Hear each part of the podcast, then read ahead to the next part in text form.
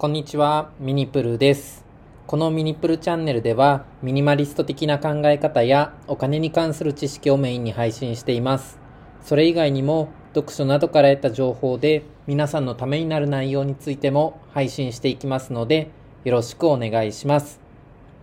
今日は、一人暮らしのミニマリストが持たなくても問題ない意外なものベスト3についてお話ししようと思います。僕はミニマリスト歴が約4年ぐらいで、まあ、普通の人よりは持ち物が少ないと思います。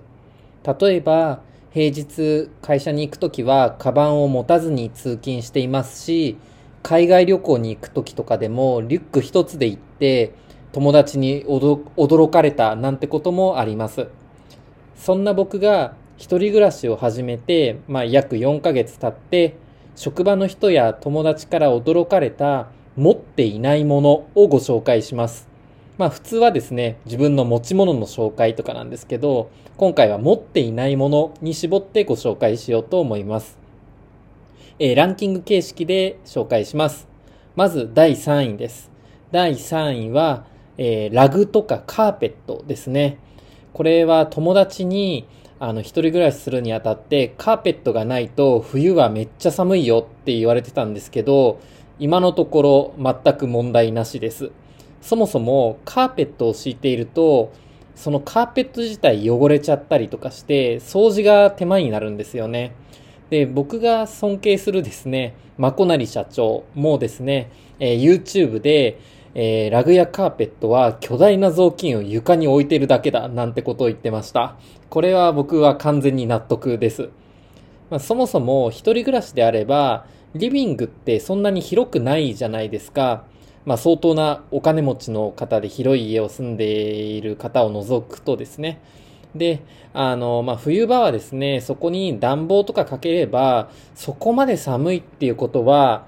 まあ、まあ、そすごい極寒の地とかでなければですね、寒いってことはないと思います。で、もし床が冷たいのであれば、まあ、靴下履けば OK かなっていうところで、まあ、安易にラグとかカーペット、まあ、確かに部屋がおしゃれになるのかもしれないんですけど、まあ、別になくてもいいかなっていう感じで全然持ってません。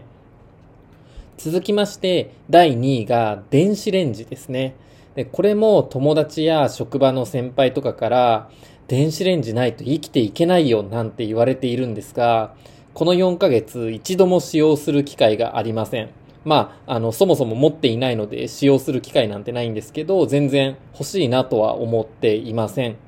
で、あの、よく電子レンジって、冷食冷凍食品をチンして食べるとかっていうので使う方もいると思うんですけど、まあ、個人的なまあ僕は医者とかそういうあの専門家とかではないのでわかんないんですけど、冷食ってやっぱりあんまり体に良くないんじゃないかなっていう印象を僕は持ってますし、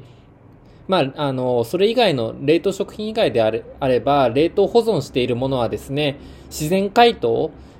させればいいかなと思いますし、あとはフライパンに入れて、まあ適当にちょっと火かけて温めれば OK かななんて思ってます。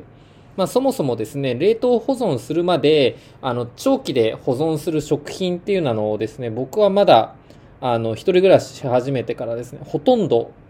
持ってないですね。あの、職場でちょっと前にネギをもらったんですけど、そのネギをですね、刻んで凍らせておくっていうので、あの、冷凍庫使って保存してたんですけど、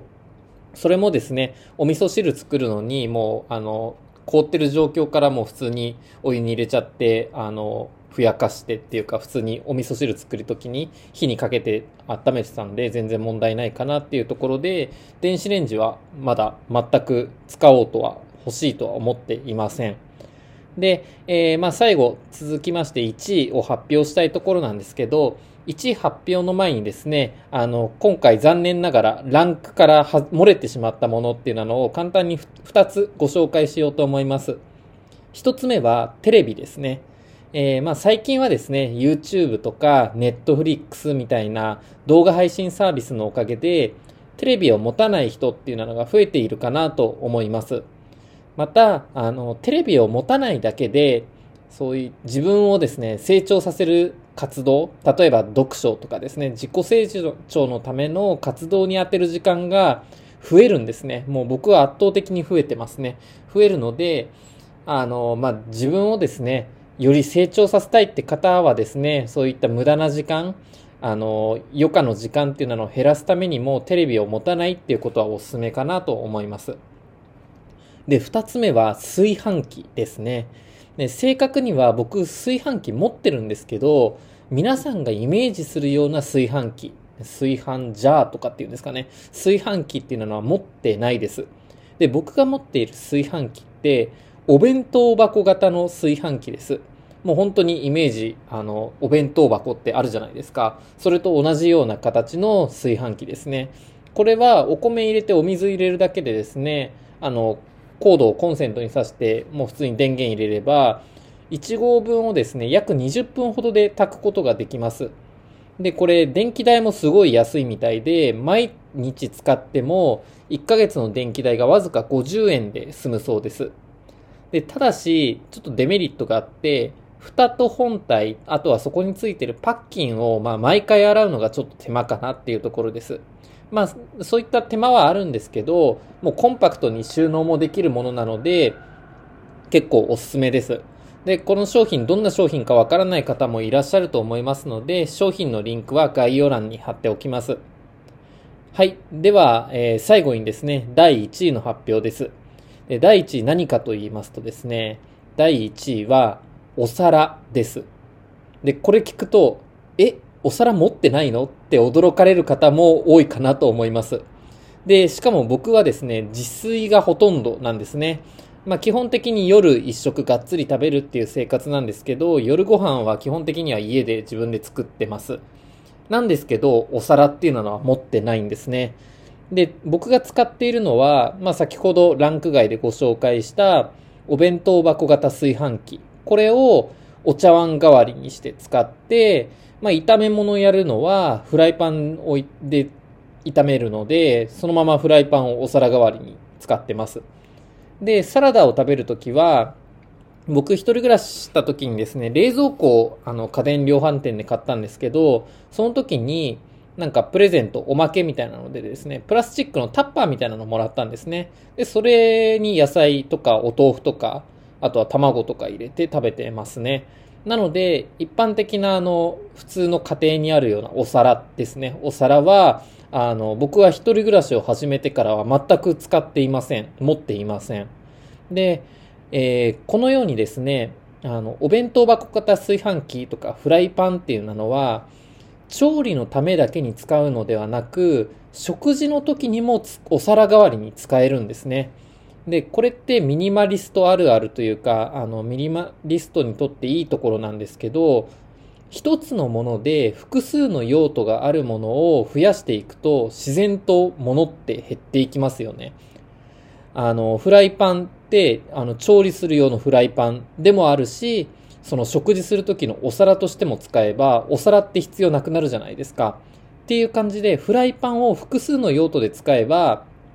お皿っていうのは使わなくていいですよと。つまり物が2つ必要なのに、あの、フライパンを複数の用途で使えば1つで済むってわけですね。えー、まあこれは結構ミニマリストあるある的なところで、まあ複数の用途がある商品を使いましょうっていうところがポイントです。ちなみに僕は友達にですね、お皿持ってないんだよねって話したら、え？どういうこと？っていう感じで、もう絶句してるっていうか、もう呆れられてしまいました。なので、まあ、なかなかお皿持たないっていうことは、もしかしたら難しいかもしれないんですけど、まあ、先ほど言ったですね、あの、一つのもので複数の用途があるものを増やしていくっていうことは、結構物を減らすためのいい考えかなと思います。以上が一人暮らしのミニマリストが持たなくても問題ない意外なものベスト3でした。皆さんの何かの参考になれば幸いです。それではまた。